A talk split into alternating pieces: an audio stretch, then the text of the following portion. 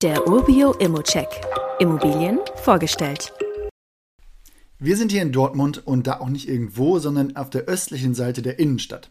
Das Ruhrgebiet, das wird von vielen meiner Kolleginnen und Kollegen auch sehr hoch gehandelt. Wer da einen Deep Dive machen will, der sollte einfach mal bei Janina fragen, die von diesem Teil NRWs aus Investorensicht in höchsten Tönen schwärmt. Ich liefere jetzt aber erstmal noch ein paar interessante Fakten. Man ist 140 Meter von der U-Bahn-Station von der Tannstraße entfernt. Auch die S-Bahn-Station Körne West ist nicht weit weg und schnell erreichbar ist auch eine Pizzeria und ein Dönerrestaurant. Bis zur Uni fährt man sieben Kilometer einmal auf die andere Seite des Zentrums. Und apropos Zentrum, das erreicht man in zwei Kilometer und den Bahnhof in etwa drei Kilometer. Normalerweise finde ich Dachgeschosswohnungen nicht so interessant, weil die Nutzung da eingeschränkt sein kann. Nachdem ich mir die Wohnung genauer angesehen habe, finde ich die aber eigentlich ganz spannend. Die Küche, die ist sehr raumoptimiert und alle Räume mit Dachschrägen sind auch gut nutzbar und man hat auch ausreichend Stellplatz für Schränke.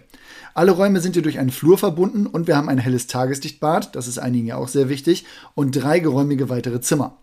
Die Wohnung, die kann bezugsfrei übergeben werden und ich würde ernsthaft überlegen, ob man die Wohnung nicht an eine WG vermietet. Die zwei Schlafzimmer, die sind nämlich ähnlich groß und man hat noch ein separates Wohnzimmer. Zudem könnte man dann auch die Miete etwas höher ansetzen, das wäre auch sehr, sehr spannend.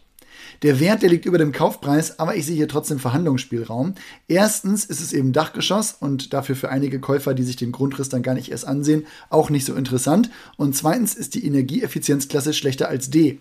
Das Baujahr ist 1906 und trotz der Renovierung des Daches, der Fenster und der Bäder zwischen 95 und 2004 und selbst noch nach der neuen Heizung von 2019 kann es da später noch To-Dos geben.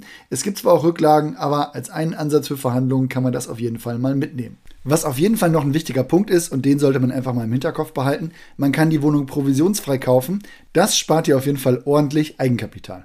Wenn du das auch so siehst, dann gib ihnen einfach dein Angebot ab. Und wie immer gilt auch hier, das ist nur meine persönliche Einschätzung zur Immobilie. Du solltest dir selbst ein Bild davon machen und die Unterlagen studieren. Zudem können sich der Cashflow und die Zinsen durch deine eigene Bonität oder andere Entwicklung jederzeit ändern.